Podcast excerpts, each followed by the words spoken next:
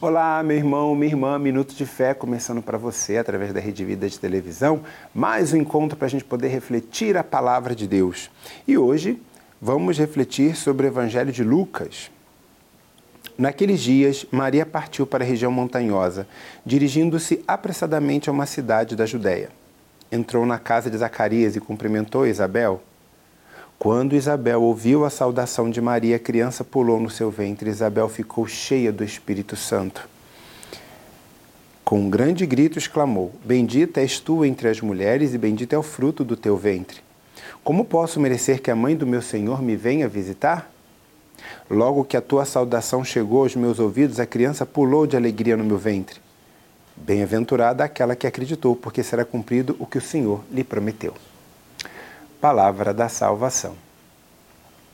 Se na primeira parte do nosso tempo do advento a gente meditava sobre a segunda vinda do Senhor, agora com a aproximação do Natal a gente de fato vai meditar sobre a sua encarnação. E esse evangelho traz para a gente essa realidade. Maria, que já concebia Jesus no seu ventre, vai de encontro à sua prima Isabel.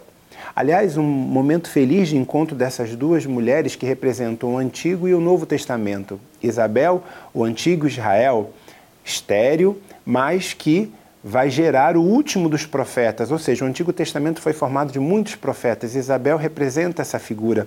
Já Maria traz no seu ventre o Salvador da humanidade. Por isso que Isabel, quando olha para Maria, João Batista já pula de alegria no seu ventre, porque vai se realizar as grandes promessas de Deus na pessoa de Maria. De onde me vem a alegria de receber a mãe do meu Senhor? E Maria vai de encontro a Isabel para servir.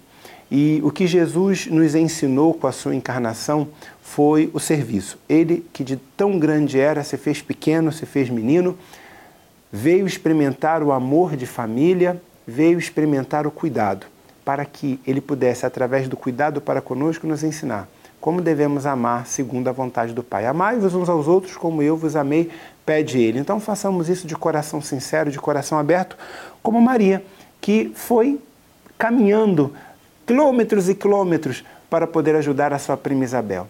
Servir com alegria. Esse é o ensinamento que o Senhor nos dá com o seu Natal. A gente se encontra numa próxima edição do nosso Minuto de Fé. Até lá!